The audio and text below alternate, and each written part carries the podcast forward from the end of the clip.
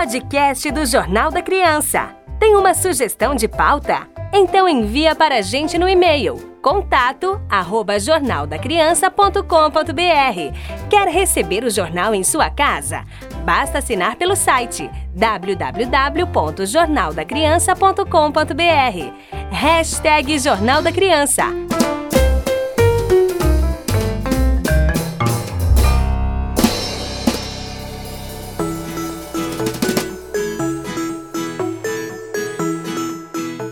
Desembarcando agora em Mundo. Isabela, você ouviu falar de uma história de um vulcão em erupção lá nas Ilhas Canárias? Não. Não? Pois é, vulcão. Ele chama Cumbre Vieja, em La Palma, localizado nas Ilhas Ca- Canárias. Desde Ele- quando o vulcão tem nome? Tem, lógico que tem. Sabia que o vulcão era batizado? Tinha nome? Filha, isso começou no dia 27 de setembro e a previsão é que ele continue cuspindo fogo durante 84 dias. Então essa notícia Também não sabia que isso é muito atual. Olha, quando a gente encerrou, ah, foi no fechamento da edição do JC impresso, ele, ele ti- existia a chance, o risco, né, dele cair no, no oceano. E acabei de ver uma atualização aqui da- na- das notícias online que isso realmente aconteceu, tá? Agora eu queria te perguntar uma coisa. Você, o, o vulcão é um processo natural que acontece ou será que é uma um, é provocado pela mudança, pelas mudanças climáticas? É provocado pelas mudanças clim- climáticas. Ah, pode ser que tenha alguma influência, mas é um processo natural. Existem vários vulcões Sim, pelo mundo. mas gente, Hum. não é uma coisa que eu sei? Hum, Que isso também pode ter um. O aquecimento global pode ter um pouquinho de culpa. é, não, então, mas isso a gente não leu em nenhuma das notícias é, com relação às pesquisas, Não, né? Então a gente não pode afirmar. teoria, É a sua opinião, né? Eu também concordo com você, filha. Por isso que eu te perguntei, eu queria saber o que, que você achava sobre isso. Olha, Hum. outra coisa que eu queria falar, que se- já que pode cair no mar os respingos, né? Não, caiu a lava mesmo. A lava? É isso, No caiu mar? no mar. Então, se cair no O que mar que acontece? ou caiu, é- essa lava pode chegar até um outro um, um outro estado. Em outro país. Isso, no E eu vou te país. contar uma coisa. Antes do vulcão entrar em, em erupção, né? é, já, já estavam acompanhando. O pessoal lá do Nordeste tá, ficou com um pouco de medo, do Nordeste do Brasil. Por quê? Porque as Ilhas Canárias, no mapa, a gente vai mostrar aí para quem está nos acompanhando no YouTube, o mapa, a localização das Ilhas Canárias, ele fica entre o oceano da África e Europa, tá? Ele fica não fica perto da Espanha, tá? Embora ele seja espanhol, ele seja um, pertence ao território da Espanha, mas ele não está perto da Espanha. Então, pela localização geográfica, é, eles tinham medo que essa lava, quando caísse no mar, pudesse atingir a região nordeste do Brasil. Fica lá no topo do, né, do nosso mapa geográfico. Mas os cientistas eh, informaram que as, as chances disso acontecer são baixíssimas. Para isso acontecer, Isabela, era necessário uma parte do vulcão realmente cair dentro do mar. né? Mas o que está acontecendo é o seguinte: tem fuma, fumaça tóxica, eh, tóxica, tóxica é, Tóxica. saindo, né? E isso não é bacana. Vamos torcer aí para que isso seja controlado a tempo. E tem mais vulcão em erupção, mas parece que foi no Havaí. Quer falar? Não? O que, que você quer tá fazendo, mímica? A coluna do Mike? Eu vou falar do... Ah, dicas da Isabela? Não, o quê? Não tô entendendo. Ah, ela tá, ela tá imitando um, um vulcão. Hum. Isa, deixa eu te contar uma coisa. Aqui na coluna do Mike, você sabia que ele foi a primeira vez a uma feira? Feira livre, essa de rua, sabe? Que tem, vende verduras, legumes. Ele ficou encantado. Só que ele ficou impressionado porque ele viu que tinha gente ali olhando pra maçã e pra banana, mas não levava, não comprava. E daí ele observou que as pessoas não compravam porque não tinham dinheiro pra comprar. Ele ficou indignado, Isa. Ele ficou indignado, ele não acha justo isso que isso está acontecendo. Ele ficou muito chateado. E a conclusão que ele chegou, sabe qual que é? Ainda bem que ele tem ração e, e a caminha dele, né? Porque ele é um animal doméstico, ele não é um animal selvagem. Então ele não precisa se preocupar em caçar seu próprio alimento. Então o Mike tá agradecido, né? Ainda mais que tem um carinho da família dele, né, Isa? E ah, uma outra, um, um outro assunto que ele falou aqui, que a gente vai chegar nessa pauta agora. Você tá tá sabendo que muitos lugares do, do, do, mundo abriram suas portas para a entrada dos turistas, né? A gente vai falar isso agora. E o Mike tá totalmente empolgado. Porque se estão pedindo apenas o comprovante de vacina, ou às vezes o exame negativo contra a Covid, ele tá achando que ele vai poder entrar. Mas ele ficou com uma dúvida: será que vão pedir o comprovante de vacina para o Mike? Será que vão pedir para cachorro?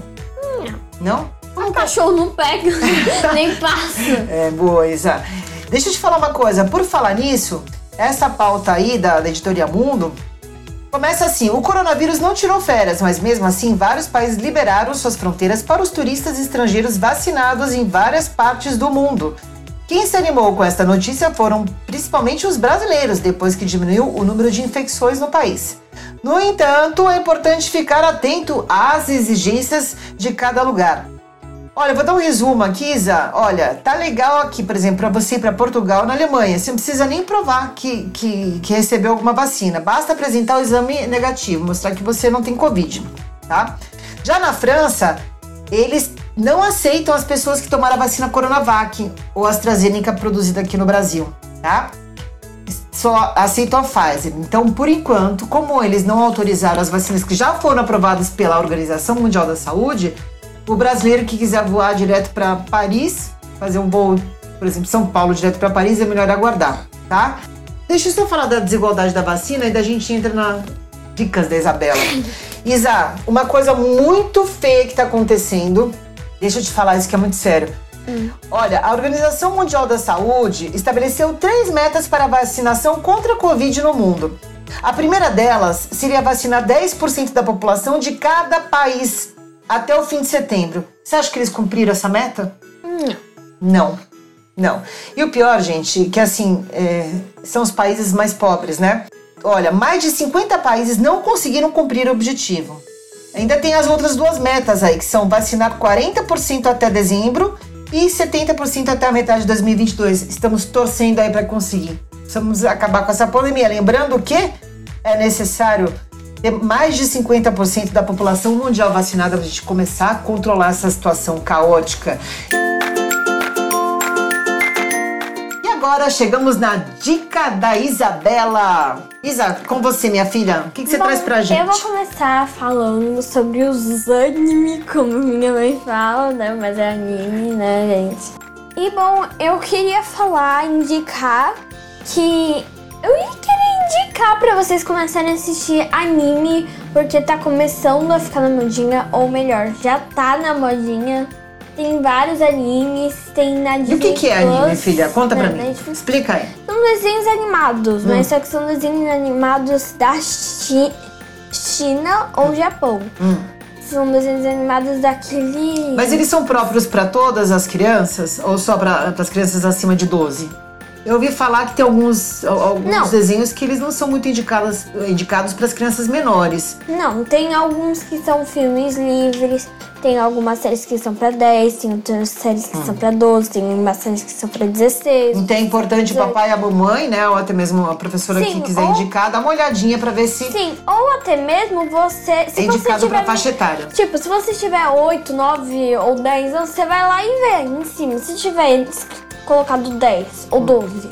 ou 16, ou L. Então, quer dizer, L é livre, 10 é sua idade.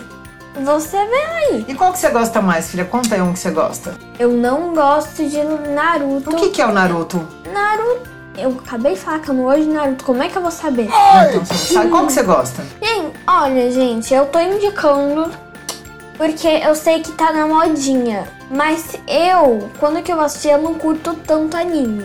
É? Eu prefiro mais desenho normal, sabe? Tipo Ladybug. Ladybug. Ladybug. Como minha amiga fala, olha, gente, vou indicar Neide. Minha amiga ela inventou uma joaninha chamada Neide. Todo mundo coloca, faz, faça um meme chamado Ladybug. Sempre a melhor, contra inimigo, eu vou lutar. Ai, posso contar? Eu gosto da Peppa Pig até hoje. Você assistia quando você era pequenininha comigo, eu, eu gosto até hoje. Eu, eu ponho pra dormir. De vez em quando. Ah, mas vamos falar a verdade que a gente gosta mesmo da Poliana? Ah, vamos confessar. Eu gosto da Mavis. Hum? Eu gosto dessa daqui, ó. De quem? Da Natália, do canal Pretum? Não, não, não, não, não. De quem? Ah, são as animações, a gente vai chegar lá. Deixa eu mostrar. Você ainda não chegou ainda. Eu gosto Aqui, da Neide. da, da Neide não. Eu gosto de Hotel Transilvânia. Hum. Mas tá, eu vou pra próxima indicação. É uma indicação pra você relaxar, pra dormir. Que é ouvir meditação. Hum, eu adoro. Mas tem três indicações de para você conseguir dormir. É deixar a TV liga- ligada, mas só que com um volume baixinho. Daí você vai dormindo, dormindo, dormindo. Escutar a meditação e falar o que a moça da meditação, meditação tá falando, tipo, respire fundo, inspire, essas coisas. Lem ou, ouça o som do mar. Essas coisas. Você sabe que a gente faz isso pro Mike quando ele tá latindo muito? Ele para de latir, né? É tão engraçado. Daí- Porque o Mike, ele é shih tzu, né? Então ele é considerado é um animal sagrado na China. E é engraçado que eu acho que ele tem alguma coisa assim, que eu faço assim, hum, ele não fica quietinho. Não, é que assim, eu, fa- faz um, daí eu sou Mike. Hum... Bom, gente, e a última indicação é você colocar uma música calma, como oração, que essa música eu acho que já passou, né, da, da minha época. Brincadeira, essa época é agora, vai tudo bem. Né, não existe época, né? É época pra todo mundo, né? A gente que faz a nossa época. Daí, gente, colocar tipo uma música mais calminha, como oração. Ou se você dorme com música agitada, o sol, sei lá. Ou o Believer, ou o, o The Billie Jean. Pronto. Mas Billy diz não é, isso daí é pra você ficar elétrico. Muito obrigada, minha filha. Adorei a sua contribuição.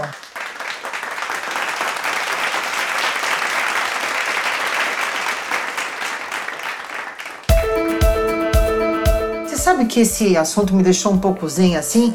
A gente vai falar de uma modalidade esportiva que é muito elegante, bela, mas necessita de muita força. Vamos falar da ginástica artística e rítmica. Eu faço isso. Rítmica. Eu faço. Você, Eu sou- você vai se encantar, Isa. Olha, é, vai ter o Campeonato Mundial de Ginástica Artística entre os dias 18 e 24 de outubro e rítmica entre os dias 27 e 31 de outubro. E olha só, pessoal, vocês fiquem atentos aí quando entrarem na- na- nos ginásios. O Arthur Nori, eh, o Francisco Ba- Barreto e Rebeca Andrade. Né? Porque eles vão dar um show, com certeza. Tá? Esses brasileiros da seleção brasileira são fantásticos e favoritos a trazer medalha de ouro para nós. Outro assunto aí que tá muito em alta é sobre a Libertadores da América. Vai ter um jogo decisivo aí no dia 27 de novembro. Segurem seus corações palmeirenses e flamenguistas, porque a final já foi decidida. E eu vou falar uma coisa, você sabe aí que tem até torcedor que já tinha comprado Fala de novo. Palmeiras e o quê? e flamenguista do Flamengo. Os dois. Torcedor do Atlético Mineiro já tinha comprado até ingresso para assistir a final que vai acontecer lá em Montevideo, no Uruguai. Infelizmente, já tinha comprado o ingresso, mas o Atlético Mineiro perdeu para o Palmeiras. E a verdade, acho que eles vão lá assistir, vão curtir o evento, que é um evento grande e maravilhoso. Mas, pessoal, cuidado com a Covid, hein? Máscara, hein? Usem álcool gel. Não se esqueçam disso. Agora, filha, nessa imagem que quem, quem nos acompanha no YouTube tá vendo, é, a gente tem um urubu com um galo e um porco aí. O que, que significa isso? O porco quer dizer o Palmeiras porque ele é fedido. Não, não, sem ofensas. E o galo? Galo? É. Flamengo. O galo é a mascote de quem? Do Atlético Mineiro, que já saiu, foi, foi, foi eliminado. E o urubu? É a mascote da torcida do Flamengo. Então na final a gente tem porco contra urubu. Vamos ver qual quem se dá melhor aí. Boa sorte! Estamos chegando agora em cultura, Isabela, e a gente vai falar sobre o canal Pretum. Água mineral. A gente entrevistou aqui a Natália. Ela leu e completou as respostas dos leitores que já gostam e entendem um pouco sobre animação. Né? Dessa forma, todo mundo fica sabendo um pouquinho mais sobre essa fantástica arte de dar vida aos, às imagens. Isa, em primeiro lugar, vamos falar o seguinte: o canal Pretum aborda questões sobre raça e gênero para crianças. Então, por exemplo, às vezes você não, não se sente à vontade para conversar sobre questão de preconceito, ou que você já viu algum amigo sofrendo bullying, né? Ou preconceito, e não tem com quem conversar, às vezes é a, é a própria pessoa que sofre, né, com isso, acesse lá o canal Pretum, tá? Pode ser bem bacana para você. E ela trata desse assunto delicado através da animação dos personagens.